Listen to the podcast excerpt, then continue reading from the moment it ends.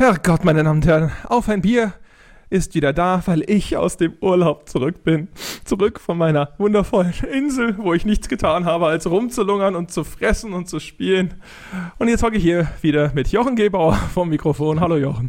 Äh, hi André, du klingst ja total begeistert, dass du jetzt endlich wieder mit mir einen Podcast aufnehmen darfst. Ja, ja, ich nehme an, du hast, du hast, ja, du hast dir da auf Lanzarote, glaube ich, doch wochenlang hast du dir doch gesagt, ich muss wieder nach Hause, ich muss einen Podcast aufnehmen, ich muss wissen, was Jochen zu Thema XY zu sagen hat. Ja, ja, wie, Ja. wie habe ich das vermisst?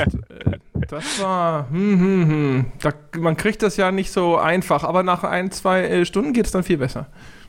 Ja, be bestimmt, also ja. Also du wolltest doch auch bestimmt einen früheren Rückflug nehmen, aber dann äh, äh, konnte die Fluglinie nicht und so. Äh, Kann ich mir alles schon denken.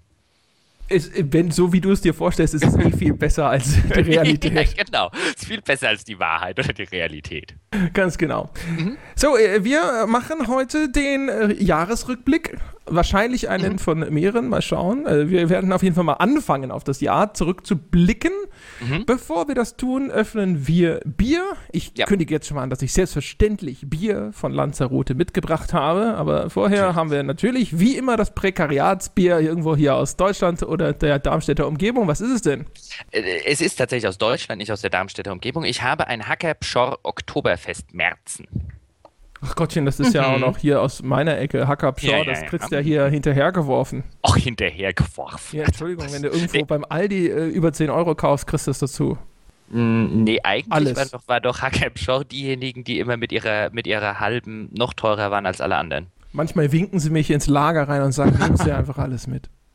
Äh, Das sagt der Mensch, der aus Lanzarote Bier mitbringt. Andere Leute, ja, die in Lanzarote waren, kämen nie auf die Idee, Bier von dort mitzubringen, weil sie haben ja dort welches getrunken und gemerkt, wie es schmeckt. Also ich war noch nie auf Lanzarote, aber ich kann mir jetzt nicht unbedingt, ja gut, sie werden San Miguel oder sowas haben. Genau Was das hatten sie. Aber das Ja. San, San Miguel, äh, das habe ich ja schon hierzulande für mich entdeckt. Das äh, mag Mhm. ich ja schon sehr gerne. Das ist dort tatsächlich auch eines der Standardbiere. Das habe ich dort auch getrunken, aber das habe ich nicht mitgebracht. Ich habe mitgebracht das, ähm, es heißt Tropical. Äh, ich habe das am Anfang nicht mitnehmen wollen, weil ich es für ein, ein Bier-Mischgetränk gehalten habe. So ganz sicher bin ich mir ehrlich gesagt immer noch nicht, weil auch die Dose, die Dose sieht aus wie so ein Alkopop oder sowas. Also es sieht ganz äh, ja, verdächtig aus nach irgendeiner gepanschten Plörre. Es ist aber, habe ich äh, auf einem Schild im Supermarkt gesehen, ja, eine äh, Ce- Cerveza, einfach nur so, ja, da steht dann drunter Fantasie, nee, Fantasia, I, oh Gott, steht da Vaselinas? Heißt das Vaseline? Hm. Du wirst es jetzt Ja. gleich äh, feststellen, weil andere Leute kämen nicht auf die Idee, das einfach mal äh, in den Mund zu nehmen. Genau, ja, und dann steht da Asiguras con el Romario Canario. Das heißt, es, es kommt von den äh, Kanaren, genauer gesagt wird es, glaube ich, wird es auf Gran Canaria hergestellt? Ich glaube, es ist zumindest auf, auf Gran Canaria abgefüllt, wenn ich das richtig sehe, so wie die ganzen Touristen übrigens auch. So, also ich mache das auf. Ja, es ist ja. auf Cana äh, Gran Canaria abgefüllt. Da habe ich äh, auch schon mal Urlaub gemacht. Gran Canaria kann ich auch empfehlen. Lanzarote war übrigens sehr schön. Sehr schöne Landschaft. Wunderbar. Ist doch so eine Vulkaninsel, oder? Ja, wunderbar. Die haben einen ganz, ganz fantastischen Nationalpark. Der hat allerdings einen großen Malus. Man darf sich nämlich darin nicht wirklich frei bewegen. Der ist zu ganz, ganz weiten Teilen einfach nur quasi abgesperrt, also mit Verbotsschildern. Wer sich über Reglements hinsetzen, äh, hinwegsetzen möchte, kann da bestimmt auch einfach mal reinspringen oder so. Und äh, du kannst dann in diesen äh, Timanfaya Nationalpark kannst du dann reinfahren und kannst dort dann, nachdem du den Eintritt gelöhnt hast, aber so eine Bustour machen, die dich dann halt an diesen ganzen Vulkanen vorbeifährt und die dauert ungefähr 50 Minuten, 45 Minuten sowas. Der Eintritt ist mit 9 Euro für so eine Touristenfalle eigentlich ziemlich moderat. Insbesondere, wenn da so eine Bustour drin ist und das war sehr spektakulär. Also das, sie- da hast du Aussichten, oh, fantastisch. Nur sehr ärgerlich. Man sieht diese geilen rostroten Vulkankrater und ich sitze dann immer da und denke mir so, oh, oh, da will ich rauf, da, da kletter ich jetzt einfach mal hoch. ja. Und dann sind da lauter Menschen und auch Schilder, die dir sagen, nee, nee, machst du nicht.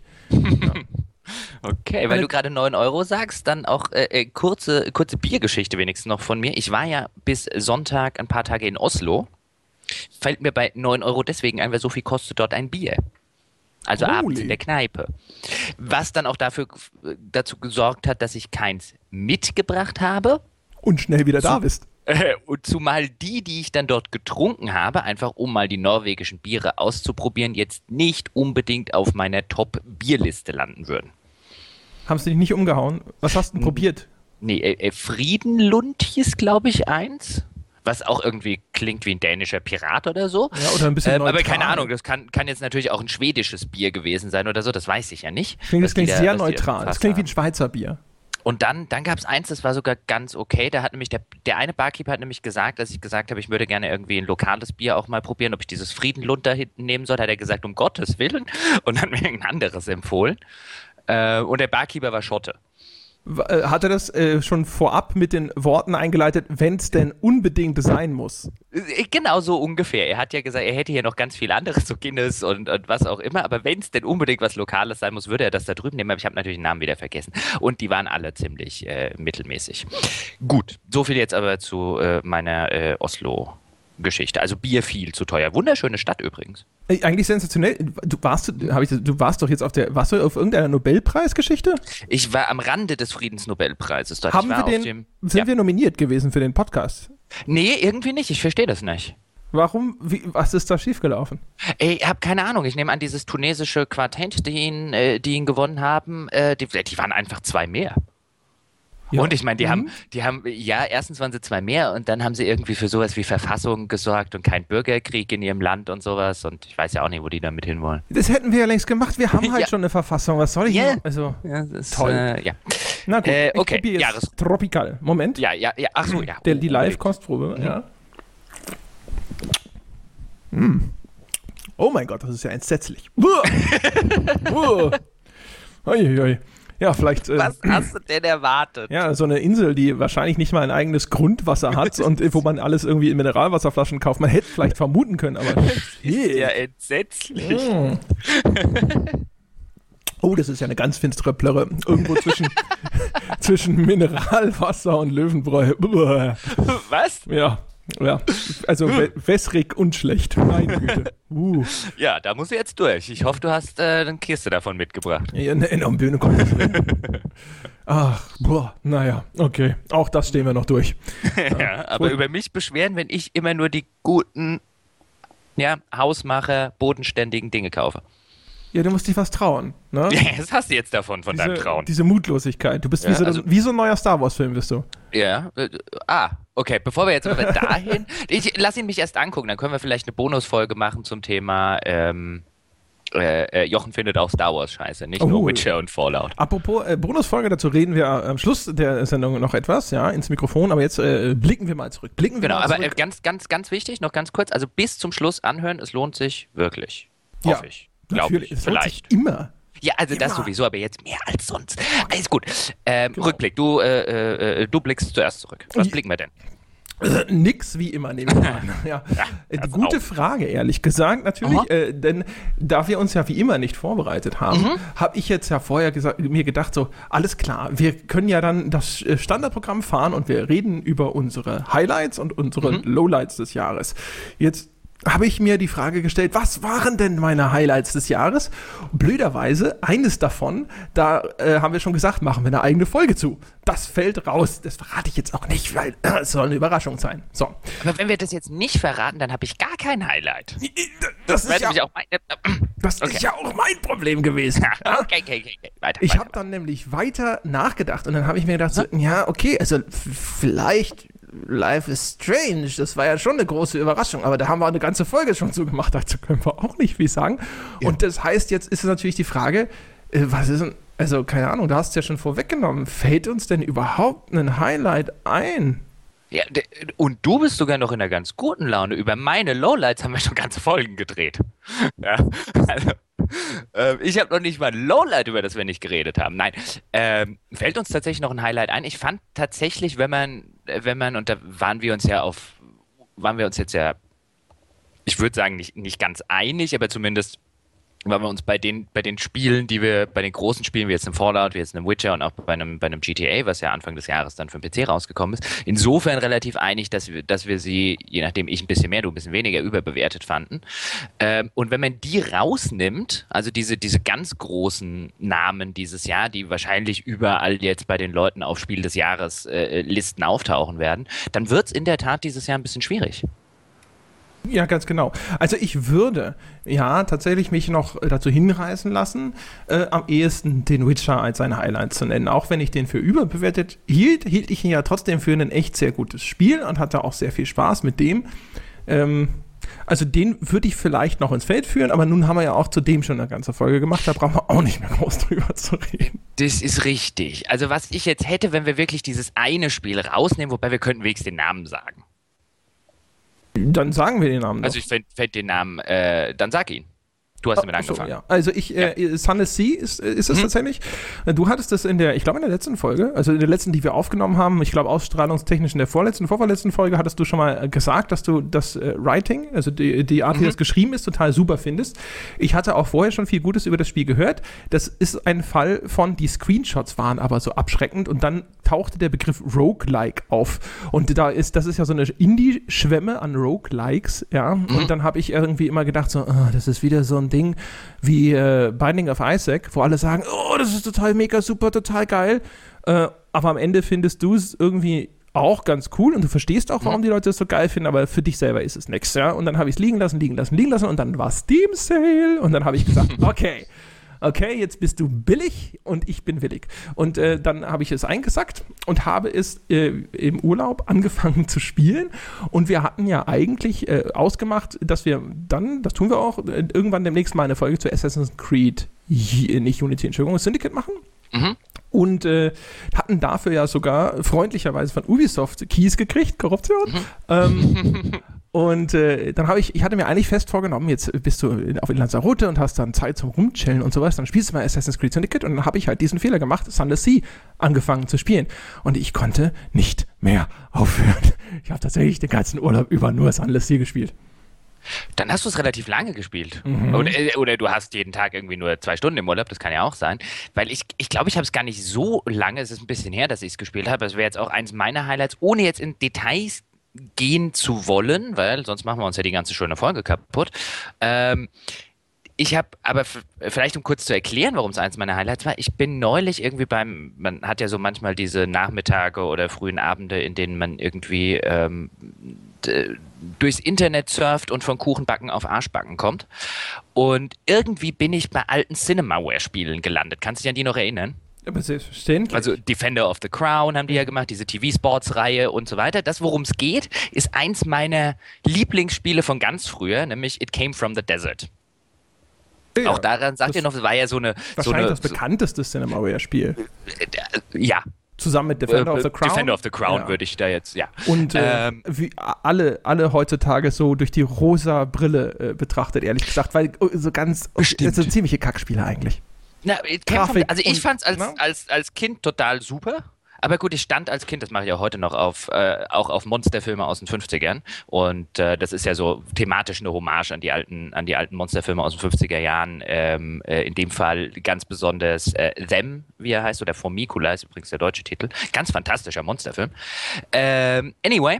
Mit Riesenameisen mit Riesenameisen.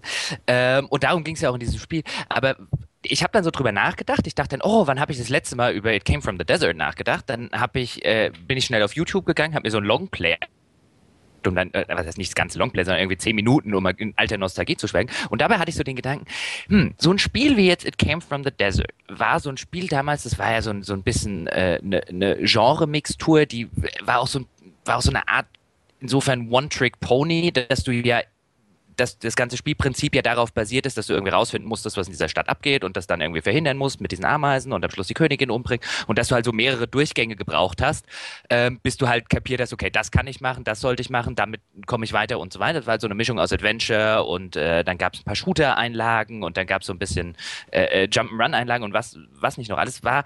Heute wird man eher, also heute wird sowas als Indie-Spiel erscheinen und man wird sowas eher in so eine experimentelle Spiele-Ecke und damals war das relativ normal. Ich habe mich halt gefragt, wann habe ich denn das letzte Spiel gespielt, bei dem ich so dieses, dieses kindliche, ich weiß nicht genau, wie das funktioniert, das überrascht mich an jeder Ecke mit irgendwie was Neuem.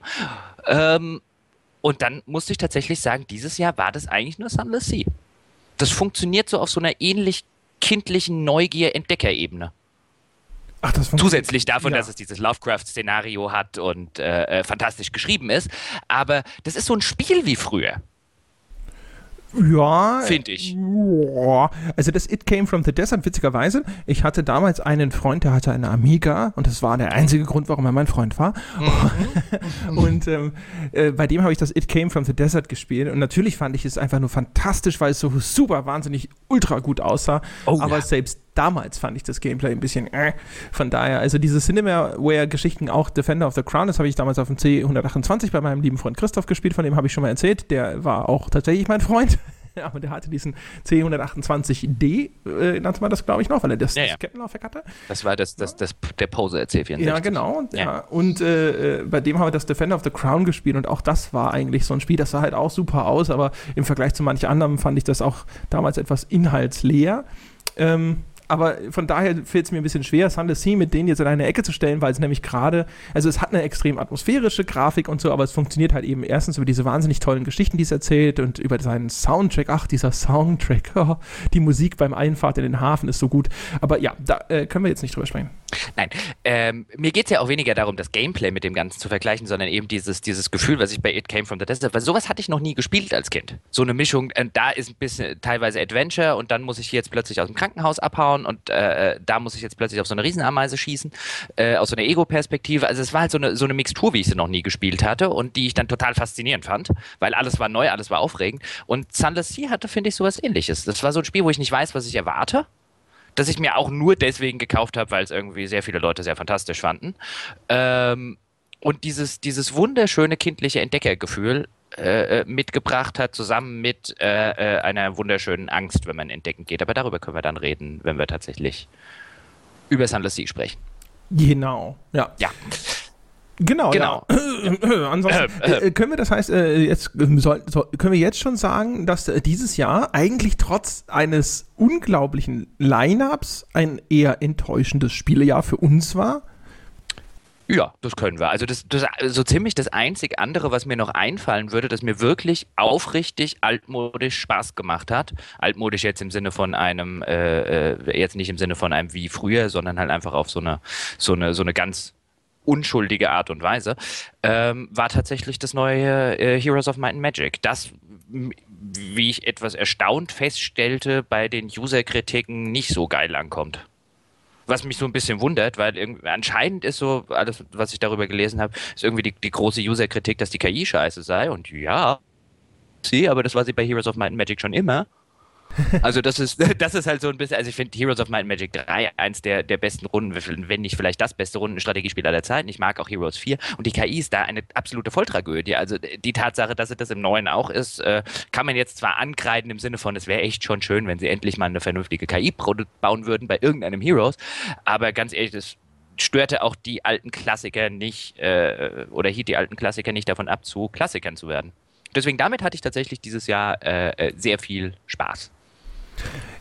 Ja, ich hätte, wie gesagt, The Witcher hatte ich ja schon genannt. Ansonsten, ich hatte tatsächlich sehr viel Vergnügen, äh, nicht unbedingt mit einem Spiel, aber mit Star Citizen, weil Star Citizen eine so faszinierende Soap Opera ist. Also das, das Spiel selber, ehrlich gesagt, ähm, ich bin da lange nicht so scharf drauf wie manch anderer, weil ich äh, schon die Wing Commander Spiele jetzt wirklich nie so besonders gut fand. Ich äh, gehöre eigentlich in das TIE Fighter Lager. TIE Fighter habe ich total geliebt. Das Spiel habe ich gespielt rauf und runter und den, mit den Wing Commanders bin ich nie wirklich warm geworden. Ich fand die spielerisch damals immer eher so ein bisschen mäh und habe die eigentlich nur wegen der geilen Filmsequenzen gespielt. Uh, und Star Citizen mit all diesen, mit dieser ganzen Derek Smart Storyline mit äh, diesem faszinierenden Nebeneffekten des Crowdfunding-Modells. Wir haben jetzt zwar zu Star Citizen auch schon eine eigene Folge gemacht, aber selbst seitdem ist schon wieder so viel passiert, ja, mit diesen ganzen Anschuldigungen, wird jetzt das Studio in Austin zugemacht oder nicht, ja, und so weiter, ja. Und dann sagt äh, Chris Roberts, nee, wird nicht zugemacht, wir ziehen nur um in eine andere Location, es wird kleiner. Und dann sitzt da halt meistens natürlich irgendwo auch Derek Smart und sagt so, haha, das ist genauso gut wie zugemacht. Und, und dazwischen diese, diese Fanlager, dieses, äh, diese harte Front von diesen ehernen Verfechtern von allem, was Star Citizen ist, was ich äh, in sich schon so faszinierend finde. Wir haben da in der Star Citizen-Folge mal so ein bisschen drüber gesprochen, mit was für einem Eifer dieses Spiel verteidigt wird mhm. und was für ein interessanter Nebeneffekt eines Crowdfunding-Projekts in dieser Größenordnung es ist, dich eine Legion von Evangelisten quasi automatisch herangezüchtet zu haben. Insbesondere natürlich, je höher die Leute dort eingestiegen sind mit ihrem Invest und so weiter und so fort. Und dann diese ganze, diese Spannung sozusagen, ja, ist an den Unkenrufen jetzt was dran oder können sie tatsächlich irgendwo einen Nachweis erbringen, dass tatsächlich diese Investition sich hinterher für die Leute auszahlen wird. Und jetzt ist diese Alpha 2.0 ja für alle erhältlich, jetzt seit kurzem. Mhm die lang erwartete, also das sogenannte Baby Persistent Universe, über das wir damals noch nur fabulieren konnten. Und selbst das schafft noch keine Klarheit, weil die einen sagen, ja toll, das ist so ein, so ein Spiele-Embryo und der ist auch noch buggy. Ja, wenn der zu diesem Zeitpunkt in dem Zustand ist, mein Gott, dann dauert das ja noch fünf Jahre. Und die anderen sagen, nein, das ist der Beweis, siehst du, da sind schon alle Spielmechanismen, die hinterher das ganze Spiel auszeichnen sollen, mit drin. Und das heißt, wir sind hier auf der richtigen Straße und dann dauert halt noch fünf Jahre, die haben genug Geld für alles sozusagen sozusagen und so weiter und so fort. Und jetzt wollen sie halt hier Ende 2016, ja, also auch mit sogar äh, ganz erheblicher Verspätung sozusagen, äh, endlich ihr Squadron 42 rausbringen, das Singleplayer-Ding.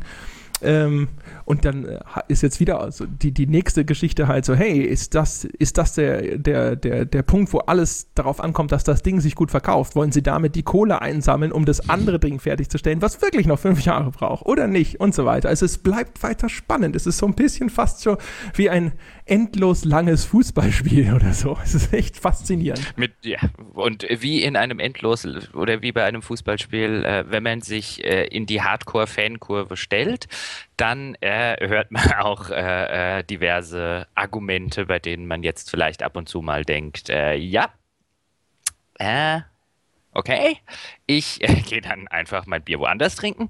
Also so bei, bei Star Citizen geht es mir ein bisschen so, also ich meine, ich, ich wünsche ja jedem von den Leuten, insbesondere insbesondere denen, die sich damit massig Geld eingekauft haben, dass sie, dass sie am Ende ihre Traumverwirklichung bekommen. Also ich gehöre bestimmt nicht zu den Leuten, die, die da sitzen und sagen, oh, ich würde, hätte so gern, dass das alles in Flammen aufgeht, äh, äh, damit diese ganzen Typen als Idioten dastehen. Und diese Leute gibt es da draußen ja auch. Die, also so, so sozusagen die Neider, wenn man das will, die gibt es ja bei allem.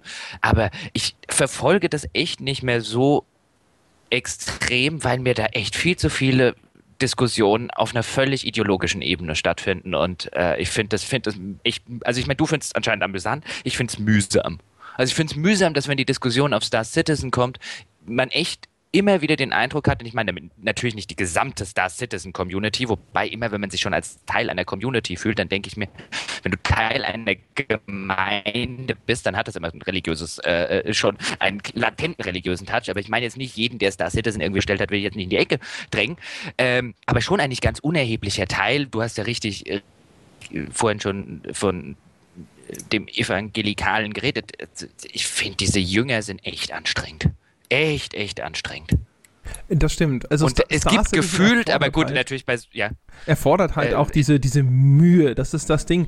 Jedes Mal, wenn ich da auch nur für eine kurze Zeit wieder raus bin und das nicht mehr regelmäßig verfolge, stelle ich wieder fest, wie schwer es ist, da reinzukommen, weil man muss sich immer, egal wo man ansetzt, quasi immer durch irgendeinen Mist durchwühlen. Bei äh, Cloud Imperium Games, dem Macher selber, ist es einfach die Menge an Content. Ja? Also die veröffentlichen jetzt nicht vielleicht jede Menge Quatsch oder sowas, aber die veröffentlichen einfach ganz viel Zeug und nicht so viel relevantes Zeug, wenn man zumindest sich ein klares Bild machen will von so, was ist denn jetzt Fakt und was nicht. Äh, und dann ist es in den Star Citizen Foren natürlich so, dass du dich da auch durch endlose Debatten wo ewig die gleichen äh, Argumente wieder gekäut werden und teilweise sehr inhaltsleere Beiträge da, äh, äh, das Spiel verteidigen. Da musst du dich dann durchführen. Auf der Gegenseite, ähm, die zumindest so eine Anlaufstelle ja auf dem Blog von Derek Smart hat oder sowas, ist es genau das Gleiche. Da musst du dich halt auch, selbst bei Smart selber, durch dieses ewige Salbadern von ihm durchlesen, bis sich dann halt wenige valide Kritikpunkte herauskristallisieren, wo man, wenn man dann mal einen Schritt zurücktritt und drüber nachdenkt, sich denkt so, ja, also so unverschämt der Mensch auch ist, ja, äh, das klingt tatsächlich nicht so, als wäre es äh, erstmal so per se von der Hand zu weisen und so weiter und so fort. Und jetzt, wo ich äh, jetzt natürlich auch urlaubsbedingt und so eine ganze Weile da nicht mehr mit dabei war, ich habe jetzt wegen dem Release von dieser Alpha 2.0 äh, mal wieder hier und da vorbeigeschaut und habe schon wieder festgestellt, ah Gott, da ist schon wieder, äh, äh jetzt müsstest du, äh, da habe ich keine Lust. Mm, das kann ich verstehen. Also ich das ist, es erinnert mich halt immer zu sehr an äh, Diskussionen, die ich früher vielleicht in andere in, in anderer Form in, im, im Internet geführt habe und de, der ich mittlerweile halt einfach müde bin. Ähm, weil ja, da, du hast die eine Seite und denen merkt man auch irgendwann an, die wollen, dass das Spiel scheiße wird. Die wollen das, damit sie nachher da sitzen können und sagen können, hä, hä, hä, hä. Das bedeutet ja nicht, dass alle ihre Argumente schlecht sind äh, oder alle ihre Argumente falsch sind, genau wie die Gegenseite, die Gegen oder die, was heißt die Gegenseite, die andere Seite, hast du halt einen, einen Teil, der will, dass das Spiel super wird. Und äh, hat halt immer diese Perspektive und das auch das alles legitim. Aber dann hast du halt immer diese eingefärbten äh, äh, Argumente und die immer gleichen. Derzeit zum Beispiel tobt auf dem Miami Dolph auf allen Miami Dolphins Foren tobt eine Diskussion darüber, Brian Tannehill, der Quarterback der Miami Dolphins, äh, jetzt äh, äh, was taugt oder nicht. Und alle Argumente sind schon längst durchgekaut. Jetzt geht es wirklich nur darum, dass die eine Fraktion des, äh, des jeweiligen Message-Boards mit der anderen Fraktion die gleichen Argumente wieder und wieder und wieder wieder kaut, weil es schon längst nicht mehr darum geht, Argumente auszutauschen, sondern nur noch darum geht, Recht zu haben. Und ab da, und ich habe den Eindruck, da sind diese Star Citizen-Diskussionen schon seit einiger Zeit und das finde ich zu ermüdend. Wir, Schrecklich. Wir, wir haben das doch schon längst geklärt. Der Tannehill äh, taugt eigentlich nur dann was, wenn er den, wie, wie heißt er, Hartbla, der, da ist der. der spielt er aber schon, der spielt aber nicht mehr bei äh, uns. Ja, dann ist er jetzt scheiße, oder? Hat ja keinen mehr, der sein Zeug ja. fängt, oder? Da müssen wir jetzt aber auch nicht ins Detail, aber weißt du, das sind, das, das Star Citizen erinnert mich immer wieder an Diskussionen, die, die, also wenn, wenn verschiedene Lager und dieses Ganze, das ist mir zu anstrengend.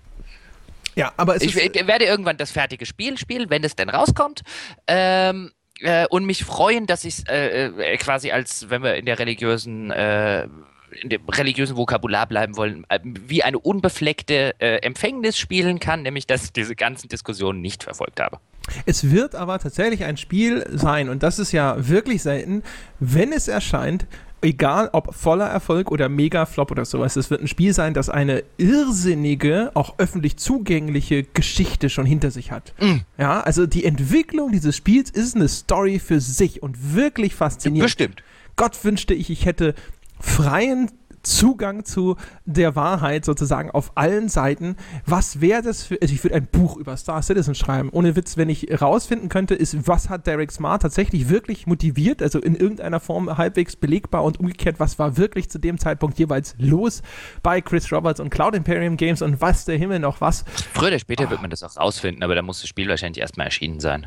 Ja, oder weiß der Himmel was in 20 Jahren oder so. Mal gucken. Ich meine, wenn die Firma tatsächlich jetzt äh, irgendwie pleite geht oder es wird eine, irgendwie sonst eine Katastrophe oder so, wird es wahrscheinlich noch länger dauern. Da müssen ja erstmal die ganzen äh, Gerichtsverfahren abgeschlossen sein, bevor irgendjemand was sagen darf und so weiter. Aber es ist wirklich faszinierend. Also auch in so vielen Facetten. Also ist, also ist eins deiner Spiele des Jahres eins, was noch nicht mal ansatzweise fertig ist. Es ist äh, tatsächlich ja eine der, der positiven Erfahrungen. Ich würde es tatsächlich yeah. unterm Strich positiv äh, nennen, ja äh, weil es so selten ist. Dass ein Spiel so eine, so eine Historie aufbaut, schon während seiner Entwicklung. Und auch all die anderen Crowdfunding-Projekte haben das nicht oder höchstens nur in ganz zagen Ansätzen geschafft. Also auch hier, äh, wie heißt es, Broken Age von Tim Schäffer, ist ja eigentlich auch, äh, zumindest der zweite Teil, glaube ich, ein Spiel dieses Jahres. ähm, da gab es ja auch dieses Ding, ne? Tim Schäffer hat schon irgendwie das drei- oder vierfache von dem eingesammelt, von dem, was er gesagt hat, dass er braucht, und dann hinterher so, ja, ich bring's mal in äh, erstmal nur zur Hälfte raus, weil äh, eigentlich brauche ich doppelt so viel. Und alles so, was? Tim Schäffer, mhm. du machst ein Adventure? Und besonders natürlich die deutsche Adventure-Entwicklerszene, über die wir in unserem vorletzten Podcast gesprochen haben, insbesondere so, was? Du hast sechs Millionen und du brauchst mehr? Komm mal zu uns, Mann. Komm Aber auch runter. da gab es ja, gab's ja die ganzen Fans, die äh, sich das auch noch irgendwie schön geredet haben.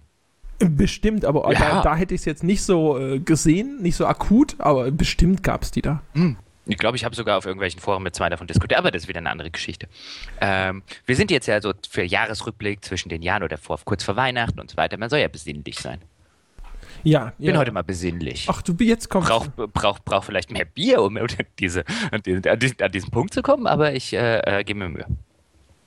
Ja. Äh, Das heißt, damit haben wir die Highlights schon, aber es ist wirklich so. Äh, Also wenn wir, wenn wir nachher vielleicht noch auf Trends oder so zu sprechen kommen, sollten wir einen Trend nennen, nämlich äh, äh, kreativer Stillstand.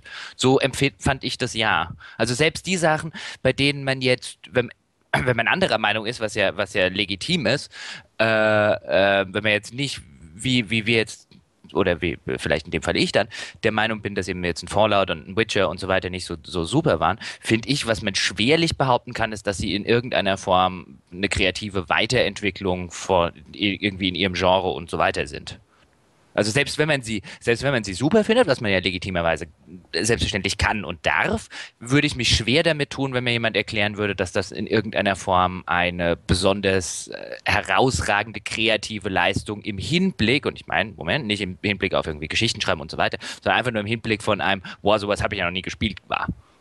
ja Gerade Fallout das- 4 in der Hinsicht ist, äh, finde ich Ja. extrem. Ja, äh, also, äh, ja. Ja. Es hat einen Baummodus, aber ja.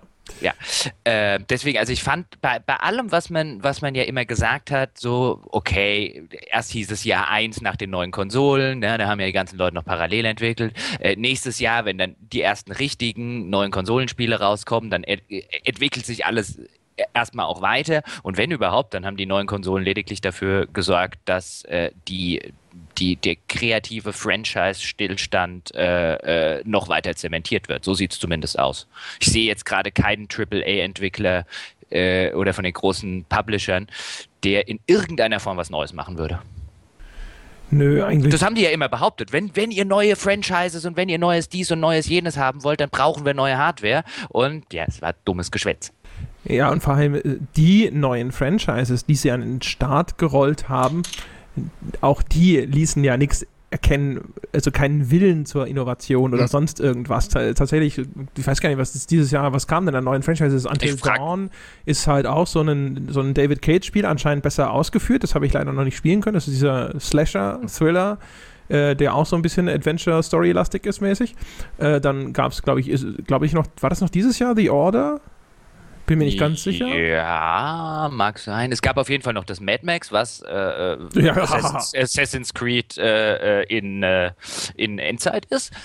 Ja, mit Ähm, weniger Häusern. Ja. Das war, nee, das war, oh mein Gott, mit dem ganzen Crafting äh, sammeln sie Scheiß ein und sowas. Und äh, dann natürlich äh, das Star Wars Battlefront, das im Grunde genommen jetzt vielleicht auch keine, nicht mal eine neue Marke ist, aber für EA war es neu sozusagen. Die haben die Sache ja rebootet und haben eigentlich ja in allem, was man hört, ich habe das Original Battlefront nicht viel gespielt, erstmal einen Schritt zurückgetan, weil sie diese Film-Deadline sicherlich erreichen mussten. Äh, Fallout 4 haben wir schon drüber gesprochen. Witcher Wobei 3, bei ba ne? Battlefront fände ich tatsächlich interessant. Ich habe es nicht gespielt. Also das fände ich ein interessantes Beispiel, wo ich den Eindruck habe, als es nicht gespielt habe, sondern nur die Reaktionen, sowohl in Tests als auch von Usern und so weiter. Und ich konnte mich des Eindrucks die ganze Zeit nicht erwehren, dass hier, äh, äh, dass hier ein EA-Bashing, zumindest ein unbewusstes im Spiel ist. Und jetzt bin ich, will ich nicht in Gefahr geraten, hier den Apologeten für EA an jeder Ecke und Ende zu spielen. Gott weiß, dass ich mit genug Sachen äh, äh, damit selber ein Problem habe. Aber da erschien mir, da erschien mir häufig ähm, äh, äh, mitzuschwingen und ich könnte jetzt nicht den Finger drauf legen, warum, ein, ähm, äh, wie es gerade so ein bisschen bei Star Citizen, das wollten Leute, dass das scheiße ist. Ab einem gewissen Punkt sowieso, garantiert. Bei EA, glaube ich, ist das ja eine Grundannahme, mit der man meistens zumindest zu einem Teil, der in seiner Größe variiert, erstmal richtig liegt. Es gibt einfach Leute, glaube ich, die haben EA in eine Schublade gesteckt, aus der kommt Hm. der Verein nicht mehr raus. Jetzt habe ich Star Wars Battlefront selber gespielt und ich glaube, das ist halt so ein Ding, das sich jetzt bei den Hardcore-Fans immer zwischen alle Stühle setzt. Ja? Also es liefert nicht mehr das, was die Leute an diesen Original-Battlefronts cool fanden. Es orientiert sich, sage ich mal, an zwar an der Originaltrilogie, hängt aber sich an in, die, in das Fahrwasser dieses neuen Films, wo zumindest zu dem Zeitpunkt, als es dann kam und äh, so weiter, da gab es ja auch noch Zweifel, äh, ob das jetzt so das Gelbe vom Ei wird.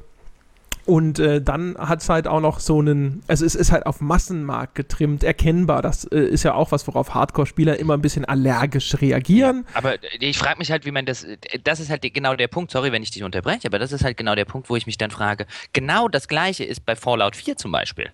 Das ist ein, ein äh, verstreamlinedes, vermassenmarktes Fallout 3.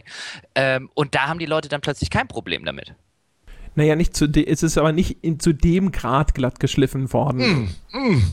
Mm, ja, mm. doch, doch, doch, doch. Also ja, bei es Battlefront gibt so gut wie kein Rollenspiel mehr in Fallout 4. Äh, also die Rollenspielelemente sind komplett zurückgefahren. Also eigentlich nur noch ein sehr großer Open-World-Shooter. Also ich finde, finde, also man muss es nicht so sehen, aber ich finde, das Argument kannst du echt aufmachen.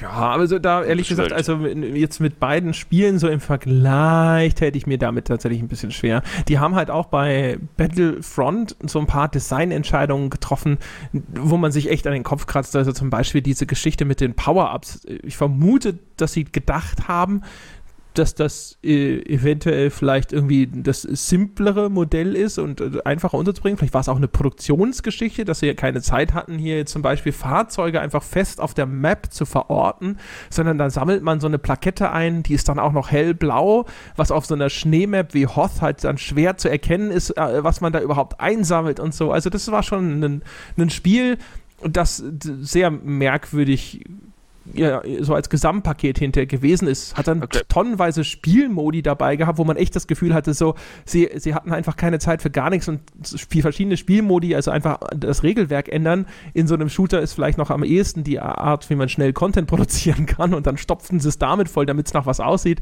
Es ist schon ein merkwürdiges Produkt, das Ding. Okay. Aber ich finde halt, das Gleiche kann man über gewisse andere Spiele. Also, ich muss es irgendwann mal spielen, wobei ich werde es wahrscheinlich nicht spielen, weil offen gestanden bin ich weder ein Star Wars-Fan noch ein Battlefield-Fan. Insofern ist das halt äh, äh a match not made in heaven. Ähm, äh, für mich jetzt, aber konnte mich dieses Gefühls nicht erwehren, dass da sehr viele, sehr viele Leute ähm, wollten, dass es floppt und dass es scheiße ist. Klar, ich meine, es, es, gibt ja immer so eine Gegenbewegung, wenn ein großer Hype da ist. Und jetzt hast du ein EA Battlefront-Spiel und Star Wars. Also die, die gesamte Anti-Mainstream-Crowd äh, fühlt sich da ja sofort berufen zu sagen, dass das scheiße ist und was für Mitläufer. Äh, von daher glaube ich schon, also ich finde, das kann man schon immer wieder mal beobachten, dass halt, wenn irgendwas so richtig große Popularität erringt, egal jetzt ob verdient oder nicht mhm. oder so, dann hast du Leute, die hassen es zutiefst und es ist jetzt egal, ob nee. das Star Wars ist oder Harry Potter oder Herr der Ringe oder weiß der Himmel was. Schon, schon. Das, das ist richtig. Wobei, dann, dann sind wir jetzt ja eigentlich nahtlos in der ähm, Enttäuschungen-Ecke. Ja. Meine, meine kann man ja. in, äh, äh, in mehreren Folgen nachhören.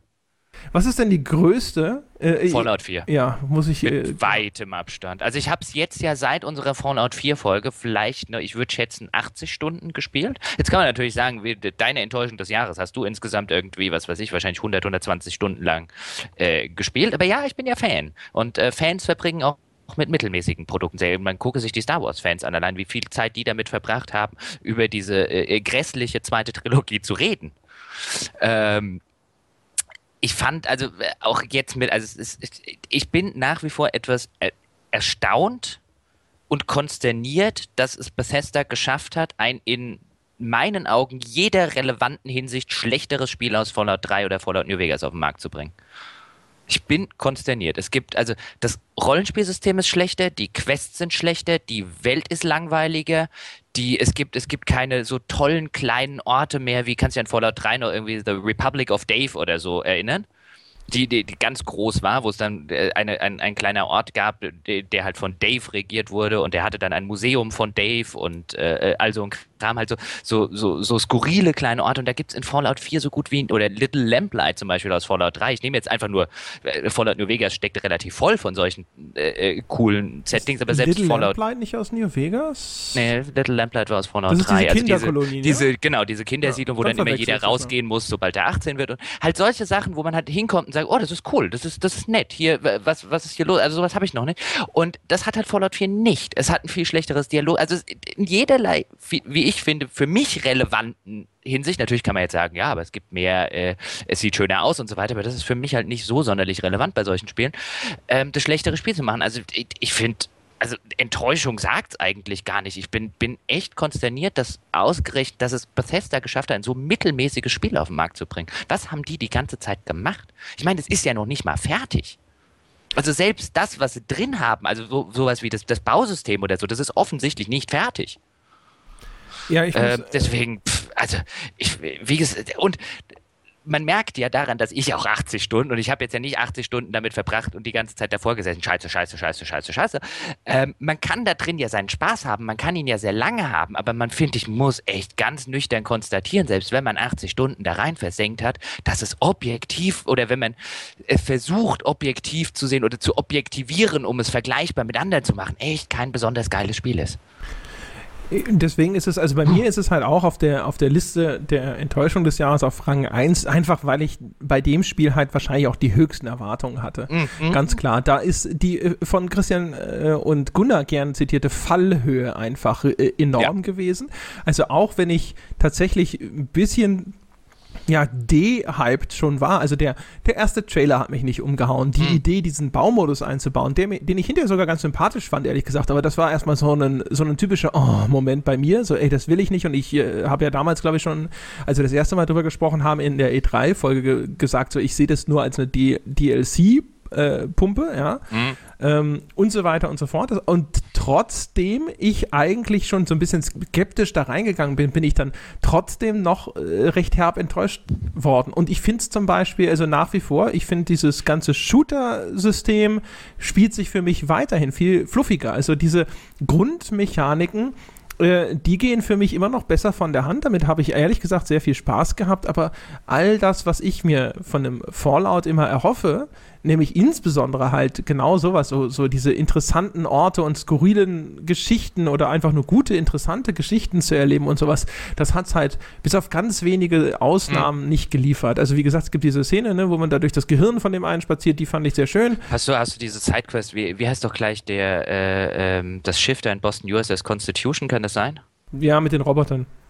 Also das ist eine nette Zeit. Also es gibt ein paar, aber im, also Gefühl oder was heißt im Gefühl? Ich habe Fallout 3 und Fallout New Vegas jetzt oft genug gespielt, um äh, äh, das einfach mal behaupten zu können. Es gibt wesentlich weniger davon, wesentlich. Das meiste in, in Fallout 3 ist als als äh, es gab, ich weiß nicht, ob du das weißt. Ähm, Edgar Wallace sagt ja was, oder? Der Hexe. Jetzt muss ich kurz, genau, muss ich kurz der Frosch mit und der Edgar Maske. Wallace hatte nach allem, was man hört, ich weiß nicht, ob das eine Urban Legend ist oder ob sie stimmt, und es ist für diese Geschichte jetzt eigentlich auch völlig egal, ob sie stimmt oder ob es eine Urban Legend ist, der hatte so ein Rad, an dem man drehen konnte. Und immer wenn er ähm, in der, in der, wenn er bei einem seiner, und der hat ja wirklich viele Romane geschrieben und irgendwo nicht weiter wusste, dann hat er am Rad gedreht und dann kam irgendwie sowas wie, was weiß ich, äh, äh, Frau stirbt oder was Held heiratet, keine Ahnung. Ähm, aber der, der, hat halt so ein, so, so ein Drehrad, wenn er nicht weiter wusste, hat er am Rad getreten, hat er gemacht, was dabei rauskam. Und, und genau so entstand so der geflügelte Ausdruck, der dreht am Rad. Das, das, das wiederum weiß ich nicht. Ähm, aber genauso fühlen sich halt extrem viele Inhalte in, in äh, Fallout äh, 4 an. Das ist so ein, wir haben diese zehn Versatzpunkte und jetzt dreh mal einer dran und äh, äh dreh mal einer am Rad und guck, welche Versatzpunktkombination dabei rauskommt. Und äh, so fühlte sich Fallout 3 nicht an, so fühlte sich Fallout New Vegas nicht an, so, behaupte ich auch immer noch, fühlt sich Skyrim nicht an. Deswegen war ich halt gerade davon extrem enttäuscht und auch extrem konsterniert, weil ich, ich kann mir echt nicht erklären, warum Bethesda die Qualität abliefert, weil von Bethesda hätte ich es eigentlich, gut, von denen kann man jetzt vielleicht keine besonders tolle Hauptstory und so weiter erwarten, aber das war echt, also mittlerweile frage ich mich wirklich, ob da, ob da wirklich so ein Riesenteam dran saß oder ob die da nicht irgendwie eine kleine, äh, äh eine kleinere äh, Fraktion für äh, das abgestellt haben und sich eigentlich alle um das neue Ts äh, Elder Scrolls kümmern. Weil, also, kann mir das nicht so ganz erklären. Ich gehe schwer davon aus, dass an Fallout das B-Team sitzt und das A-Team macht Elder Scrolls. Also, aber. Ich glaube aber, das A-Team hat damals halt auch Fallout 3 gemacht. Vielleicht haben sie jetzt ein B-Team eingestellt, ich weiß es nicht, aber es wirkt nicht wie ihr A-Team wer weiß, wie das abläuft, keine Ahnung. Ich meine, es gab ja auch übrigens äh, bei uns im Forum, das jetzt äh, befreit ist von all dem Pornospam. Ich weiß ah. nicht, seit wann die Leute im Internet was gegen Pornos haben, aber na gut, er ist jetzt weg, ja. Äh, Gibt es eine echt interessante Diskussion äh, oder einen ganz interessanten Beitrag. Die Diskussion kam dann nicht zustande, weil das Ding so überflutet war mit Müll. Ähm, äh, gibt es einen interessanten Beitrag, wo jemand auch nochmal darüber gesprochen hat, dass diese ganze Prämisse halt auch nicht passt für ein Open-World-Spiel. Ja. Also dieses, du sollst dein Kind suchen. Du bist nach so und so viel tausend, also 200 Jahren aus dem Kälteschlaf erwacht und jetzt ist dein einziges Ziel, deinen Sohn, der vor deinen Augen entführt wird, wiederzufinden, passt nicht zu einem Ich äh, erkunde und ich baue Spiel. Ja. Und das äh, ist tatsächlich wirklich, also was, wo ich auch gedacht habe, ja, das, da war ich wieder bei Ken Levine, wo ich dachte so, wieso sitzt da nicht jemand und überlegt sich, welche Prämisse kann ich denn finden und welche Story kann ich erzählen, die Sinn ergibt mit den Limitationen oder eben auch mit den, mit den äh, Freiheiten, die mein Spiel anbietet und etwas, das erstens irgendwo einen gewissen Zeitdruck und eine gewisse Zielstrebigkeit voraussetzt, nämlich die schnellstmögliche äh, Suche nach dem Sohn, passt eigentlich gar nicht zu dem, was hinterher angeboten wird. Das ist eine sehr merkwürdige Entscheidung. Ja. Also es ist halt so eine. Ich erinnere mich an die Diskussion. Ich habe mir dann kurzzeitig überlegt, ähm, aber da hatte ich nicht genug Zeit. Ich wollte eigentlich darauf antworten, weil ich glaube, es ist eine oder ich könnte mir vorstellen, das ist eine reine Marketingentscheidung. Weil das ist, das ist das, was man, was man immer so hört, oh ja, persönliche Stories und dem Helden und so weiter, den Helden und äh, Co. näher bringen. Und wenn ich mir angucke, die Reaktion auf Fallout, ich meine, wir sitzen jetzt hier und sagen, es ist echt eine komische Entscheidung, sowas zu machen. Ich glaube, wir haben es auch thematisiert in der, in der Fallout-Folge, weil es halt zu einer extremen Dissonanz führt zwischen mir und dem, dem, äh, mir als Spieler und dem, dem Charakter und, und äh, der Story, wenn ich jetzt irgendwo riesengroße Häuser baue und äh, irgendwo da draußen ist der Sohn desjenigen, den ich entführt, den ich spielen soll. Das passt halt nicht zusammen. Dissonanz zwischen mir und dem Spiel. Und wir sitzen jetzt hier und halten das für vollkommen selbstverständlich, aber wenn du dir die Reaktionen auf Fallout 4 da draußen anguckst, ob das jetzt Kritik war, ob das viele Spieler sind, nicht alle, die finden das super. Also das ist, das, also man würde jetzt im, im Storytelling, Marketing One-on-One, ich erzähle eine persönliche Geschichte. Persönliche Geschichten kommen immer gut an. Und dann gucke ich da draußen, dann gucke ich in Kritiken, dann gucke ich in User-Meinungen und so weiter und die finden das super. Oh, es erzählt so eine schöne persönliche Geschichte. Ne, ne, ne, ne, ne. Und ich denke mir halt, ich verstehe nicht, wie man, wie man zu diesem Urteil bei dieser Story kommen kann, weil wir kommen offensichtlich zu einem anderen. Aber wenn du Bethesda bist, sagst du vielleicht auch, okay, erzähl mal eine schlechtere Geschichte, wenn es den Leuten gefällt. Das war ja auch äh, in meiner Antwort im Forum dann so meine Theorie, dass man versucht hat, halt diese ganze äh, Suche nochmal irgendwo emotional aufzuladen, damit die Geschichte den Spieler irgendwie mehr packt. Aber das, da hätte es ja andere Möglichkeiten gegeben, sei es entweder in den kleineren, äh, gekapselten Erzählungen jeweils oder eben in, indem man eine ganz andere Aufgabe als übergreifende Rahmenhandlung stellt. Also trotzdem nach wie vor so ein Ding, wo ich mir denke, so, die, die Absicht ist ja auch nachvollziehbar und dem, dem Spieler eine Aufgabe zu geben, die auch tatsächlich irgendwo einen emotionalen Wert hat, ist ja an sich auch eine gute und richtige Entscheidung. Aber warum es dann gerade die sein musste? Das ist auch, und, und da kann man jetzt zum Beispiel sagen, guck dir, ich meine, das haben sie ja bei Fallout 3 schon gemacht. Auch da, wie gesagt, haben wir ja in der Fallout-Folge, da müssen wir jetzt nicht näher drauf eingehen. Auch da bist du ja, wobei ich es da eher verstehen kann, dass du nochmal vom Wege abgehst, weil du ja sagen kannst, hey, der Vater wird schon da draußen irgendwo, der wird schon, der wird schon wissen, was er da macht. Ist ja was anderes als dein kleiner Sohn wird entführt. Aber auch da haben sie ja schon diese, diese persönliche Bindungsgeschichte äh, erzählen wollen, die nicht so wirklich dazu passt. Und dann guckst du dir halt an, was Obsidian gemacht hat, die, so sehr wie ich sie jetzt vielleicht auch bei der in der entsprechenden Folge über für Pillars of Eternity teilweise kritisiert habe, aber Fallout New Vegas ist äh, insbesondere mit den ganzen DLCs einfach super, weil da funktioniert diese persönliche Geschichte. Du kriegst am Anfang den Kopf geschossen und willst die Leute suchen, die dir den Kopf geschossen haben. Das ist relativ simpel. Ähm, äh, das hat auch diesen, diesen etwas Fallout-typischen, etwas grotesken Charakter, dass du das überhaupt überlebt hast und so weiter und dann von einem Roboter dort rausgezogen wirst und na, na, na, na, na und ein Roboter, der redet wie ein Cowboy. Ähm, aber das funktioniert wesentlich besser. Also da, da hat jemand quasi diesen, diesen, diesen persönlichen Spin verstanden, wie er funktioniert. Weil wenn ich da aus dem Weg rausgehe, dann kann ich und, und irgendwie was vollkommen anderes mache, kann ich mir denken, ja, ja, aber die Typen, die meinen Kopf geschossen früher oder später erwische ich die. Also das, das, das ergibt im Kontext seiner Handlung Sinn. Ähm, wo du dir halt denkst, Bethesda macht's halt gerade nochmal. Bin mal gespannt, wen ich bei Fallout 5 reih. Wahrscheinlich irgendwie die Mutter. Oder irgendeiner hat zu viel Pirates gespielt. Kannst du dich noch erinnern? Bei Pirates musste man ja auch immer seine ganzen Familienangehörigen suchen. ja. Ah. Ich, mir ist noch ein Highlight eingefallen. Ja, oh, Highlight. Tatsächlich. Auf. Also nicht der gleichen Gewichtsklasse wie Sunless Sea, aber hat auf jeden Fall zumindest mal so eine Honorable Mention verdient und zwar Undertale. Habe ich davon schon mal erzählt? Ich habe äh, erzählt noch nicht. Ich habe nur von vielen gelesen, äh, dass es so total fantastisch sein soll. Und dann habe ich die Screenshots gesehen und gedacht, na.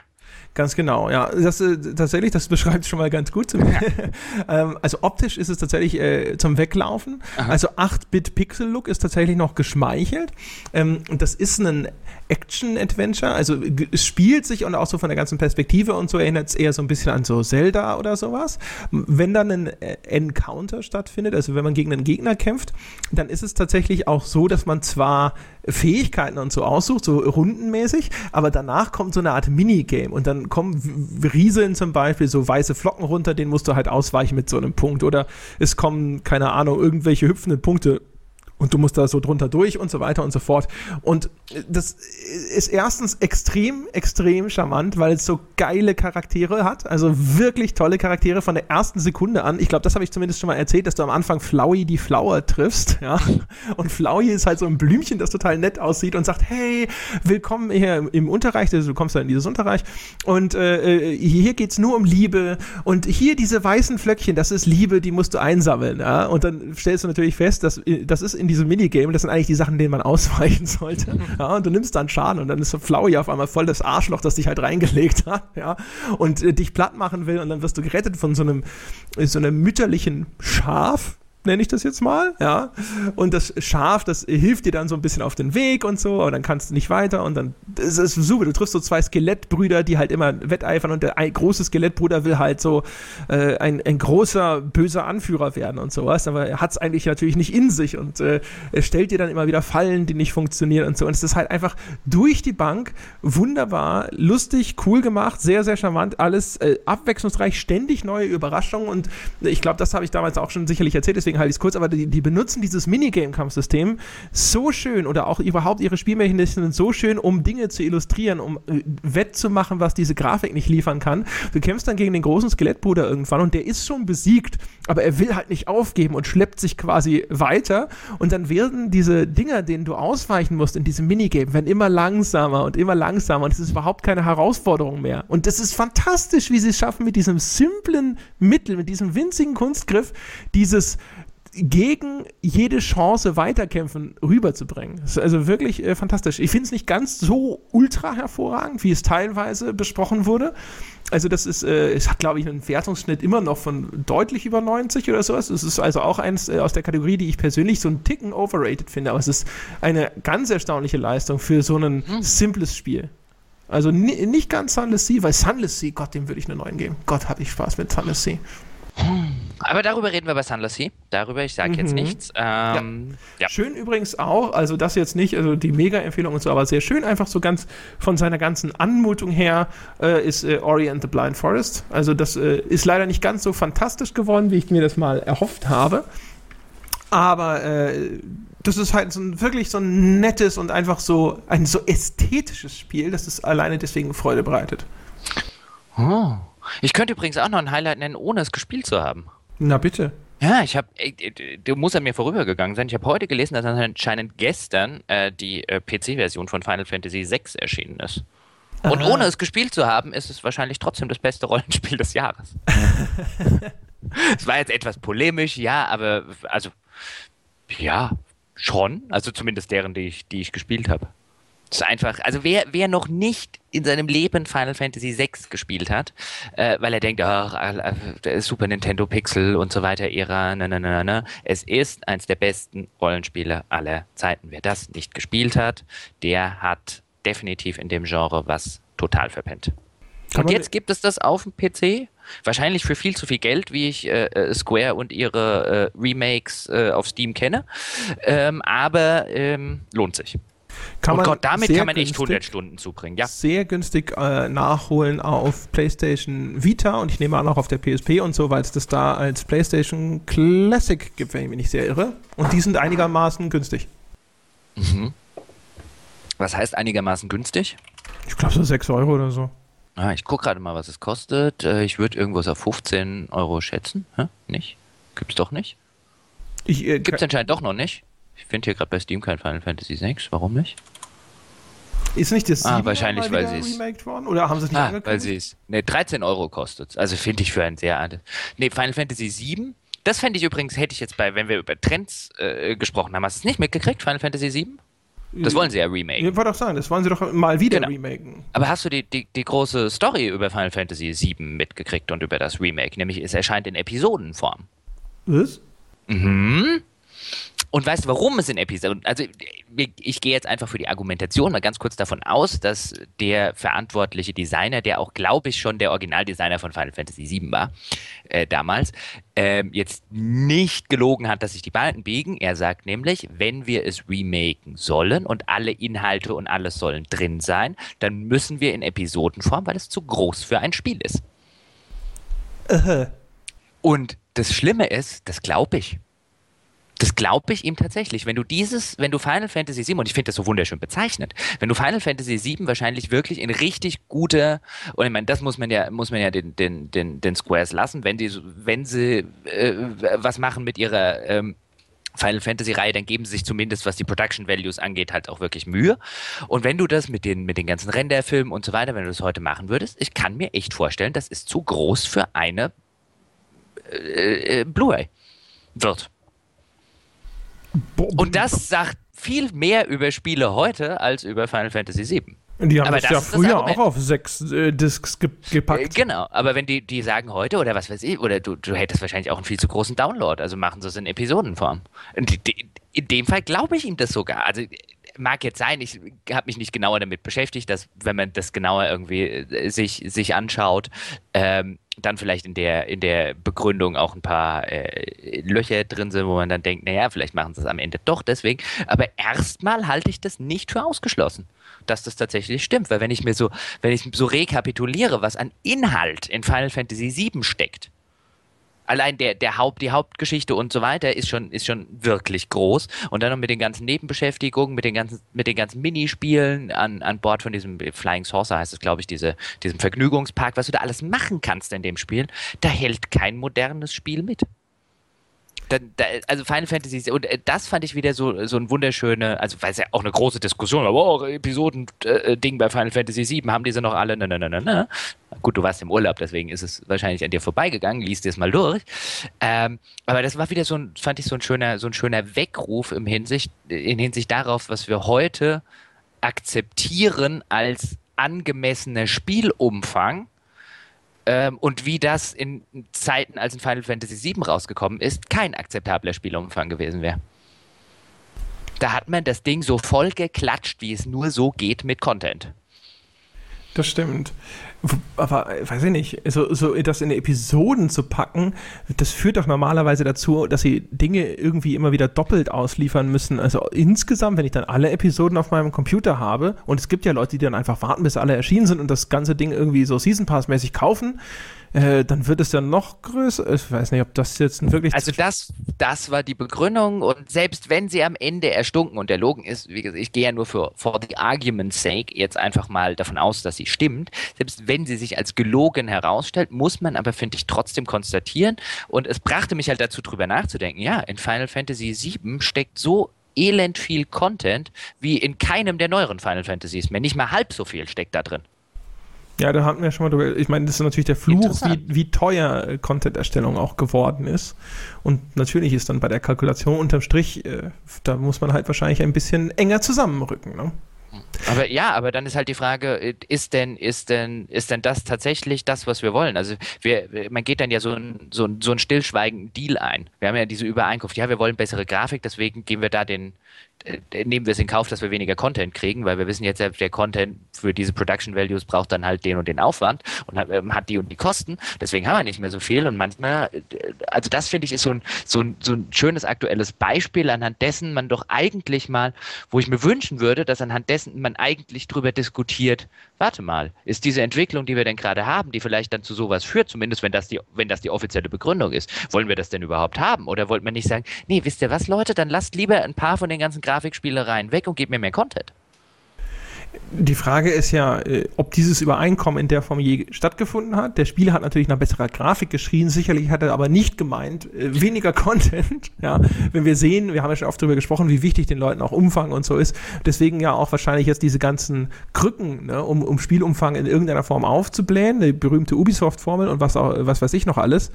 Ist wahrscheinlich genau daraus geboren, dass man versucht sozusagen allen Anforderungen des Spielers gerecht zu werden, aber eben im Budgetrahmen und festgestellt hat, äh, okay, wir schrauben die Grafik hoch, denn über die Grafik verkaufen wir das Spiel sicherlich auch, zu einem großen Teil, sicherlich über einen größeren Teil als über den Umfang.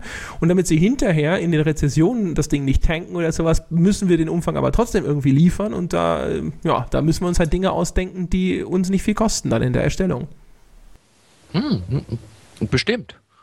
Aber äh, ich würde ja sagen, dass auch die Spieler diesen, diesen, äh, äh, diesen Deal zumindest so weit eingegangen sind, dass sie die Spiele kaufen wie geschnitten Brot.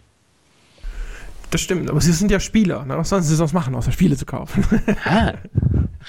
Aber das, das fände ich halt mal eine, eine ganz interessante Debatte. Ich habe keine Ahnung, ob sie tatsächlich schon irgendwo stattfindet. Ich habe in den letzten Wochen, wie gesagt, ich war in Oslo und äh, davor auch ein bisschen unterwegs und äh, habe auch relativ wenige aktuelle Debatten. Ich habe mich halt nur auf dem Laufenden gehalten, aber wenige Debatten verfolgt. Deswegen vielleicht wird die Debatte da draußen ja auch geführt, wenn, dann ging es allerdings an mir vorbei. Ich glaube, diese, diese Art Debatte, die findet die ganze Zeit schon statt, aber sie verlässt häufig eine ja, oberflächlichere Ebene nicht und dann ergeht sie sich halt in diesen, diese Publisher wollen uns alle abzocken. Äh, Sermon. Ja, mhm. und ich glaube, dass halt diese, diese Analyse, warum macht der Publisher, was er tut, ja, die schließt dann häufig ab bei, er ist gierig und er ist eben Shareholder gesteuert und deswegen macht er das. Er hat überhaupt kein Interesse, der Kunde ist ihm egal, bla bla bla bla bla. Ne? Was ja meistens überhaupt nicht stimmt, ist ja nicht so, dass die Kunden jetzt den Herstellern tatsächlich wirklich Schnurz wären.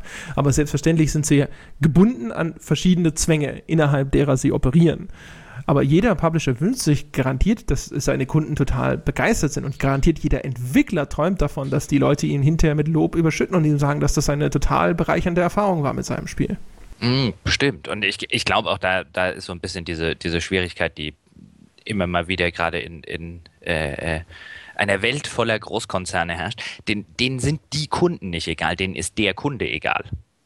Ja, genau. Also das Individuum ist dem vollkommen wurscht. Ja, aber die Kunden als, als Masse da draußen ist denen selbstverständlich nicht egal. Genau. Aber dann, äh, der Mensch sieht sich halt ungern als Teil eines Schwarms. ja, ja, früher war das ja alles besser, ne? Da haben die Entwickler ja auch Natürlich. noch persönlich im Forum und so.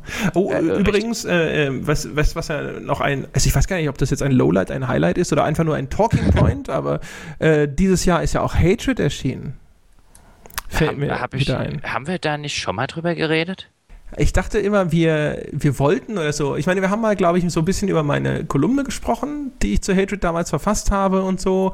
Wir haben das, glaube ich, gestriffen, hier und da mal und so, aber das ist ja auch. völlig uninteressant. Also, ich glaube, wir hatten darüber gesprochen, weil ich glaube, auch damals war mein Argument, dass ich das Spiel vollkommen uninteressant finde und äh, äh, nicht verstehe, wie man da so ein Geschiss drum machen kann.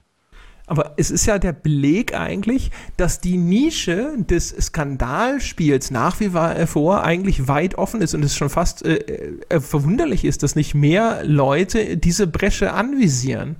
Das also über die Hinsicht, also ich, da, ich will nur nicht über diese moralische Empörung reden, äh, die da stattgefunden hat und die ich, die ich total, äh, wo es dann irgendwie heißt, oh, sollen wir das, muss dann auch hieß, oh, sollen wir das überhaupt testen? Ja, wir trauen uns es zu testen und die anderen sagen irgendwie, nein, wir testen, wo ich mir denke, mein Gott, werdet doch alle mal eine Runde erwachsen. Ich meine, bei, bei Filmen, wie lange gibt es Exploitation-Movies? Die haben ein Genre, das heißt so. Also das, das ist halt was vollkommen Normales. Man, man muss es nicht mögen und so weiter. Aber ich finde jetzt, also dieses, dieses Moralinsaure äh, und äh, wer den Podcast hört, der weiß ja gerne mal, dass ich mit einer Moralkeule auf was drauf habe. Aber das fand ich jetzt echt moralinsauer, weil das ist offensichtlich halt eine, eine Exploitation-Geschichte.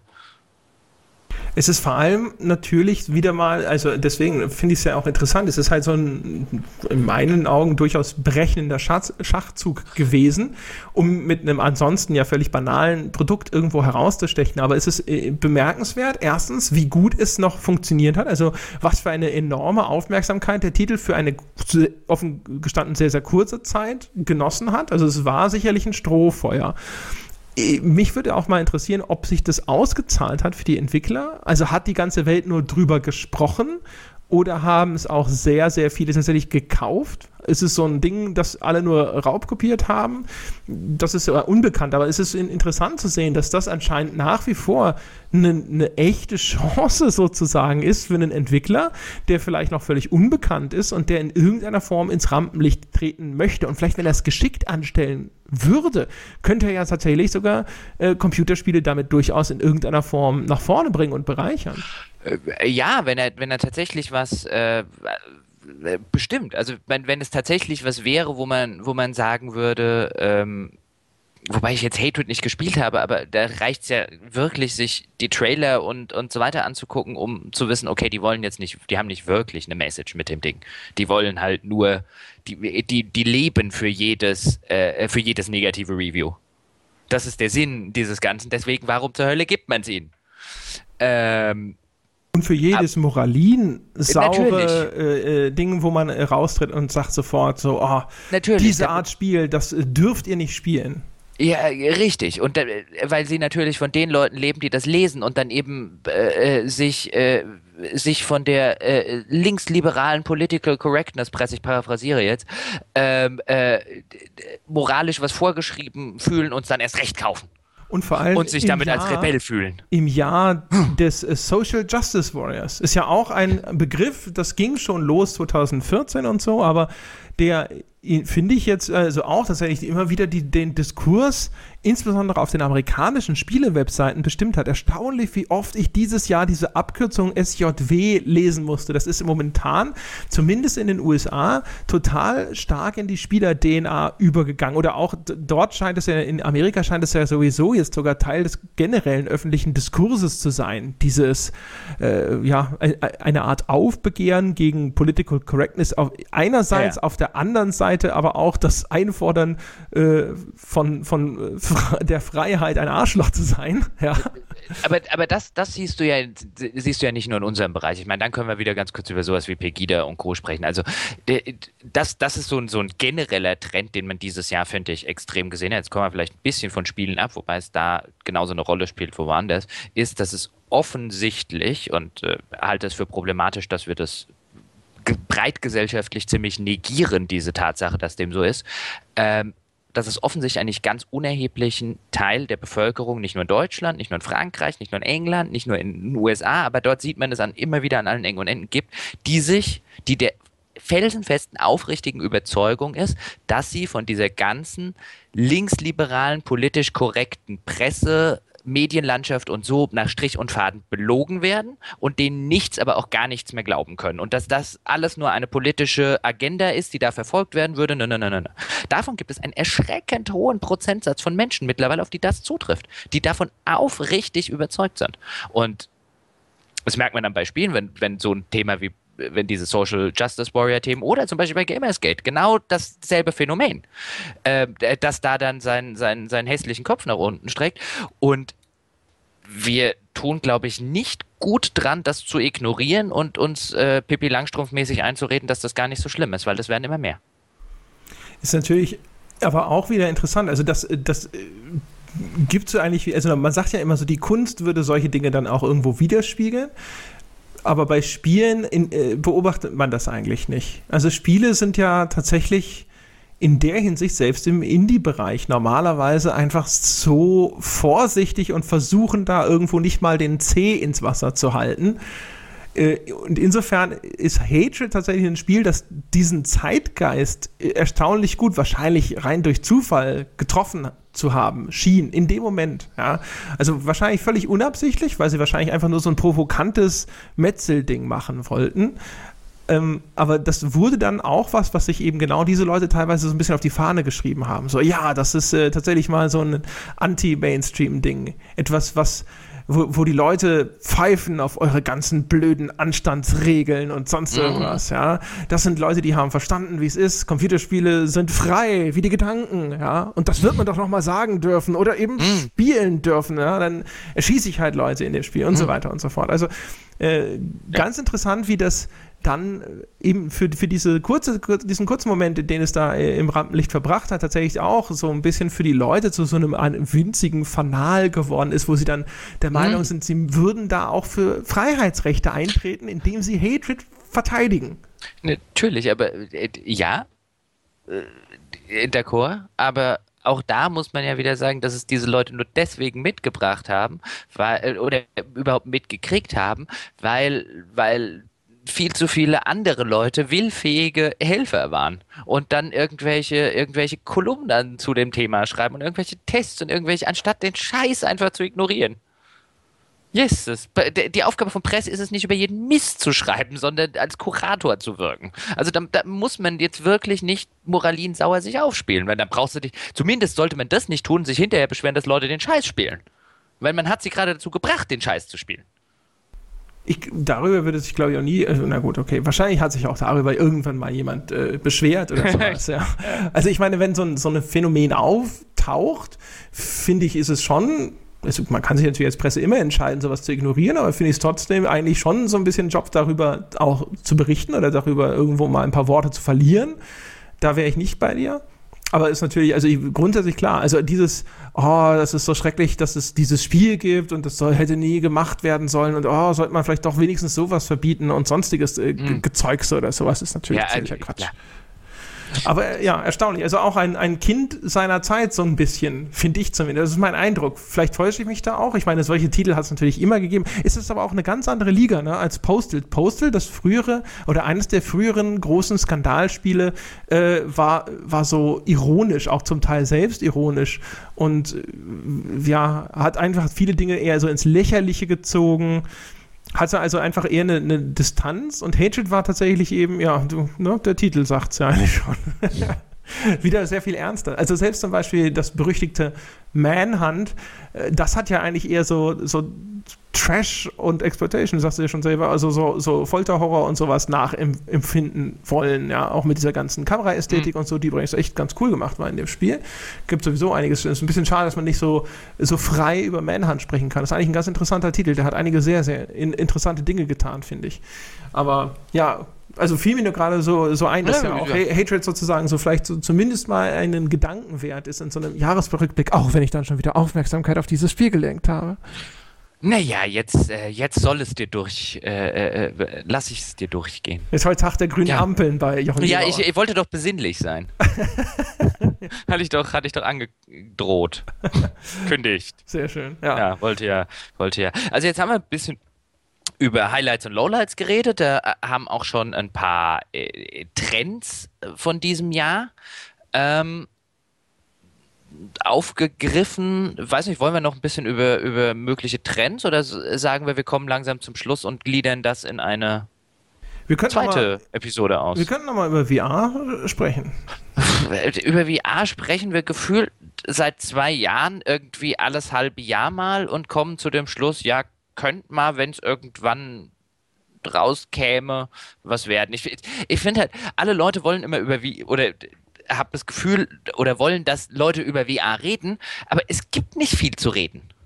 Also das Grundproblem von VR meiner Ansicht nach bleibt, dass man es nur den, den, die Faszination verstehen kann, wenn man es selbst erlebt hat, was ein kommerzielles Problem ist ich kann mir nach wie vor nicht vorstellen, dass sich das verkauft, wenn ich selber und nicht ohne ein enorm exorbitantes Marketingbudget, das dafür sorgt, wie früher bei Konsolen und so weiter, dass die Dinger in jedem Saturn, in jedem Mediamarkt anspielbar sind.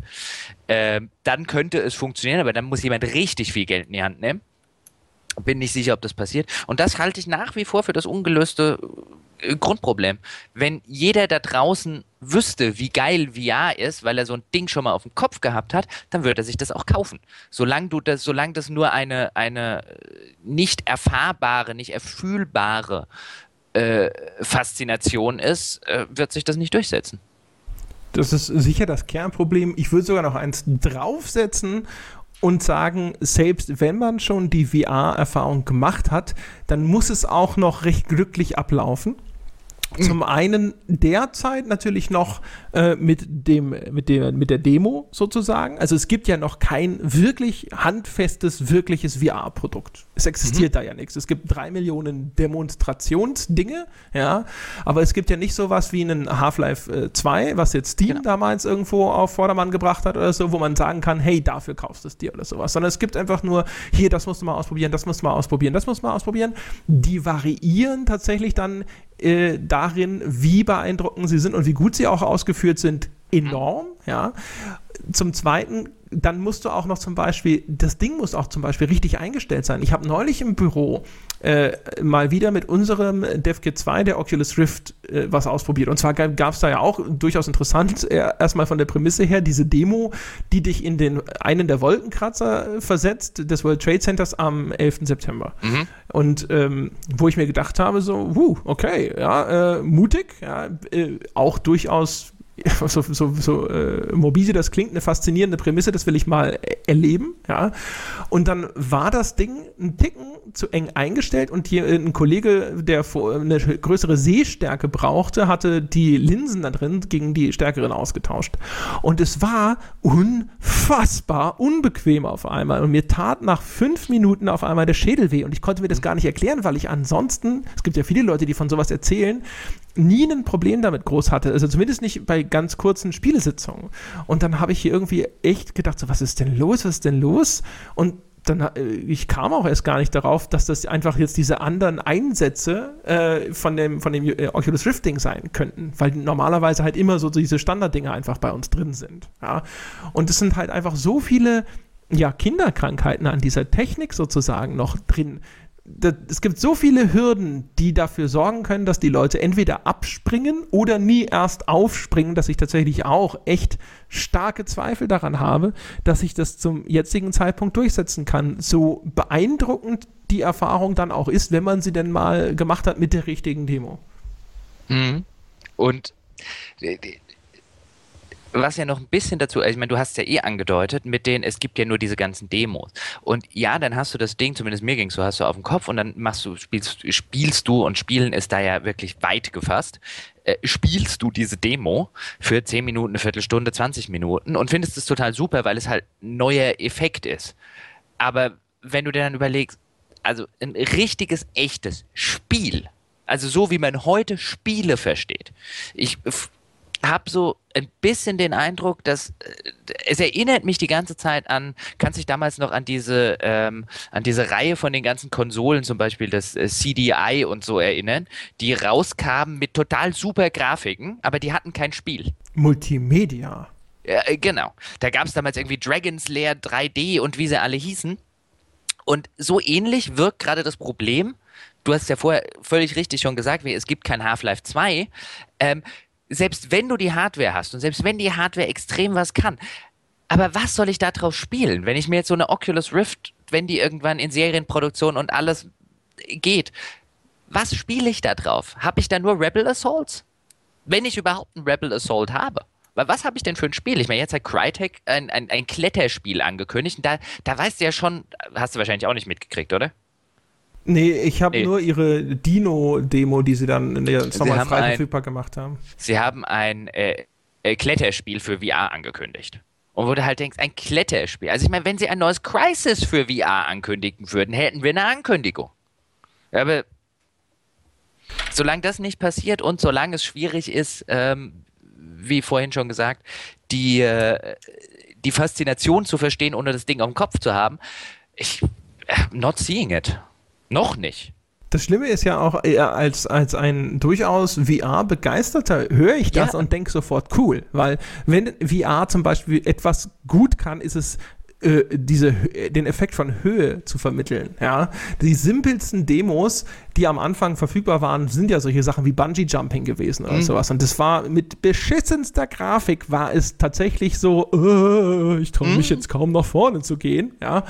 Also faszinierend. Deswegen ist die Idee, ein Kletterspiel zu machen, per se ja gar nicht verkehrt. Aber ich gebe dir natürlich recht. Auch das ist natürlich wieder etwas, äh, das, wenn du, da, wenn, da, damit verkaufst du die Brille nicht, ne? Weil ja. das verkaufst du vielleicht, wenn jemand so ein Ding schon hat und schon versteht, was da gut funktionieren ja. kann und sich denkt, oh ja, klettern, klettern, das könnte sehr gut funktionieren. Oder vielleicht noch besser als mein, mein CDI-Beispiel, kannst du dich noch an 3DO erinnern?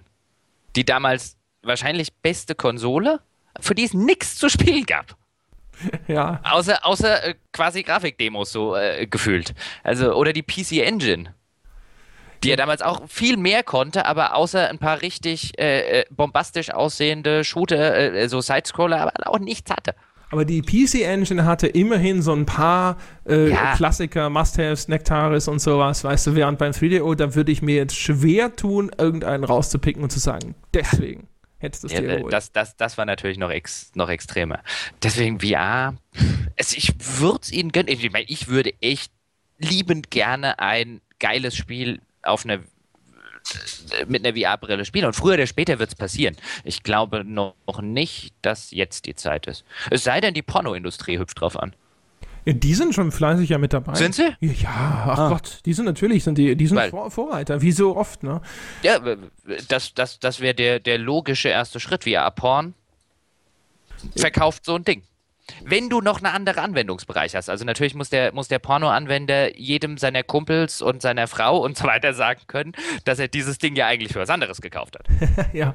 Also, das muss ja möglich sein. Wir- Deswegen hatten ja Videotheken früher auch die Filme, die wir uns dann ausgeliehen haben. Zumindest würde ich das in deinem Falle hoffen, weil gelebt haben die von uns nicht. Wie mir mal ein befreundeter äh, Videothekeninhaber sagte, dass er von dies, dies, diese ganzen Hollywood-Filme und so weiter, die hatten die eigentlich nur, damit die Leute, die die, die Pornos geliehen haben, sagen könnten, dass sie eigentlich deswegen da waren. Deswegen- Geld haben die damit nicht verdient. Deswegen musste ich auch beim Ausleihen meiner indizierten Filme immer peinlicherweise in, diesen, in diese Porno-Ecke Ja. rein. Schlimm. Schrecklich. Und mein, mein, mein Vater musste ja, der, bevor ich 18 war, musste mein Vater ja immer mit mir in die Videothek, um mir die ganzen Filme zu leihen, die ich gucken wollte. Das war ja die, die Gnade, wenn man äh, sehr alte Eltern hat, dann finden, machen die irgendwann so ein, so Unsinn. Bei meinem Bruder hätten die das nicht gemacht. Ähm, und der musste dann immer in den ab 18er Bereich der Videothek, um irgendwie diesen, diesen Chip, da hing doch immer noch der, wie war das, da, da steckten immer so kleine Chips dann vor den Filmen drin. Und dann hat halt Jochen irgendwie so eine Liste geschrieben, so die drei Horrorfilme will er gucken und Vater musste den ab 18er Bereich. Und da wir in, äh, meine Eltern hier im Ort eine Metzgerei haben, äh, hatten, hat er sich dann immer zu Tode geschämt, oh, wenn ihn da irgendein Kunde sieht, wenn er in diesen ab 18er Bereich reingeht. Ja, das hat mein, mein Vater natürlich Schön. nicht gemacht, die Sau. Ja, ich musste ja schön warten, bis ich selber 18 war. Und ähm, das schlimm, der schlimmstmögliche Fall ist ja natürlich für, für den jungen 18-Jährigen auch noch, wenn dann gerade eine attraktive junge Frau in der Videothek arbeitet. Ja, und dann, dann stehst du da und denkst dir so, oh fuck, oh fuck, äh, Last Boy Scout ist anscheinend da hinten links, aber das ist an der Grenze zu den Pornos. Wenn jetzt dann jemand, oh nein, wenn ich da gesehen, oh, oh, oh, oh. Wie sieht das denn äh, aus? Clever, also sobald ich dann 18 war, stand ich natürlich vor einem ähnlichen Problem. Aber intelligente Leute sind dann natürlich erst sofort, wobei gut aussehende Frauen haben, glaube ich, noch in keiner Videothek gearbeitet, in der ich jemals zugegen war. Aber zu dem, in der Regel waren das übergewichtige Typen. Äh, bin ich halt zu dem übergewichtigen Typen und habe ihn gefragt, wo das, wo Film XY steht. Und zwar so laut, dass es auch in dem 18er Bereich jeder hören konnte, damit auch jeder weiß, ich will nur Last Boy Scout. auch wenn ich schon wusste, wo er steht. Nochmal laut wiederholt. Ach, Ja. da muss ich also wegen Ja. dem Film in den. Last- Uiuiui. Boy Scout. Ja. Genau.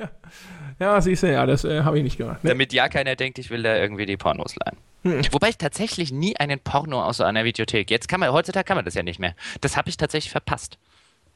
Das es gibt ja keine Videotheken. Immer noch. Es gibt so ein paar letzte Videotheken gibt's noch.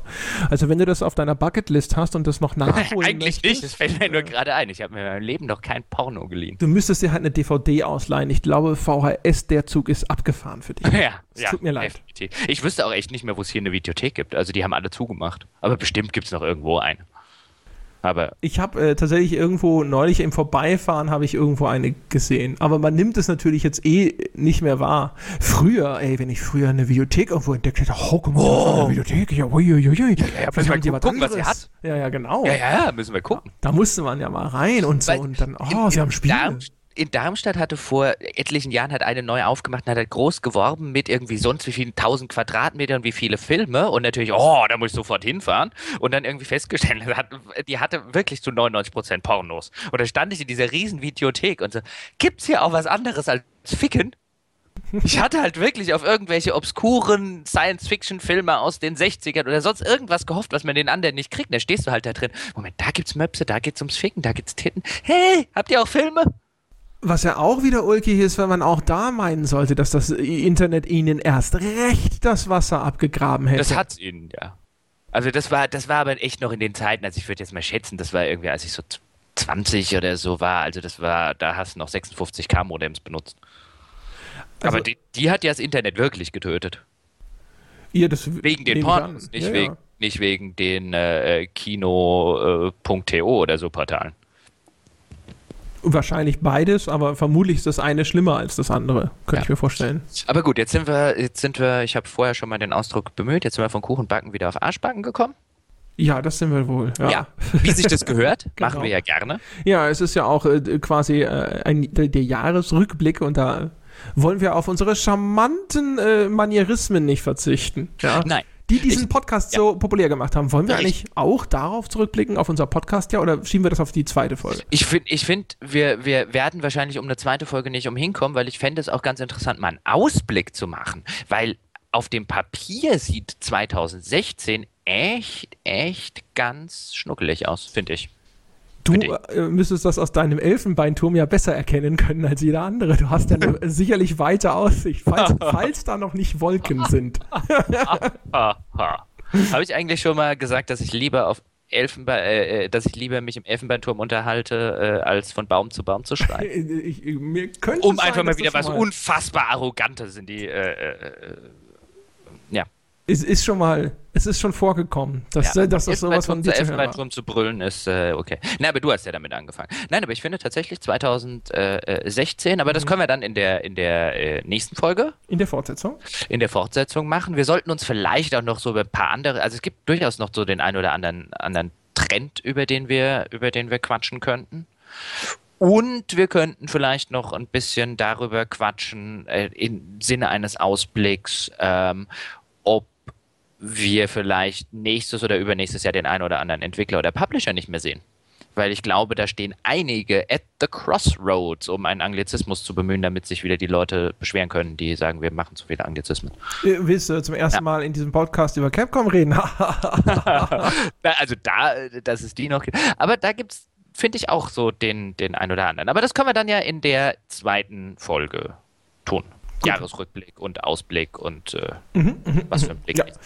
Ja, wunderbar. Meine Damen und Herren, also Sie hören es schon, es gibt eine zweite Folge zu unserem Jahresrückblick slash Ausblick das nächste Mal. Aber wir haben es ja eingangs äh, angekündigt. Wir planen außerdem eine Bonusfolge für unsere Bäcker, ja, für unsere Wale, für die Leute, die uns Geld in den Rachen schmeißen. Wir So sollst du sie doch nicht nennen. Oh, Entschuldigung. Ah. Also die, unsere Unterstützer, ja, Ja. das, Oh. das äh, Auf ein Bier Freiwilligenchor. Äh, äh, vielen Dank übrigens an alle, die sich dazu durchgerungen haben, uns bare Münze irgendwo hinzuwerfen. Ihr seid fantastisch und dafür kriegt ihr eine Belohnung sozusagen, eine, Ein Weihnachtsgeschenk. ein Weihnachtsgeschenk, ja, Mhm. eine Incentive würde man sagen, ja. Ja, das sollst du doch auch nicht sagen. Wir haben doch gesagt Weihnachtsgeschenk und dann freuen sich alle über Weihnachtsgeschenk. ja, und stimmt. nicht, nicht wieder so wegen, weil wir Geld wollen und so. Das finden doch, also, oh Mann, dem muss man auch alles sagen. Ich soll jetzt also, Jesus. aber soll ich dann, soll ich dann den anderen Leuten auch nicht sagen, dass wir sie versuchen, mit dieser Bonusfolge zum Zahlen zu zwingen, weil die kriegen sie nicht?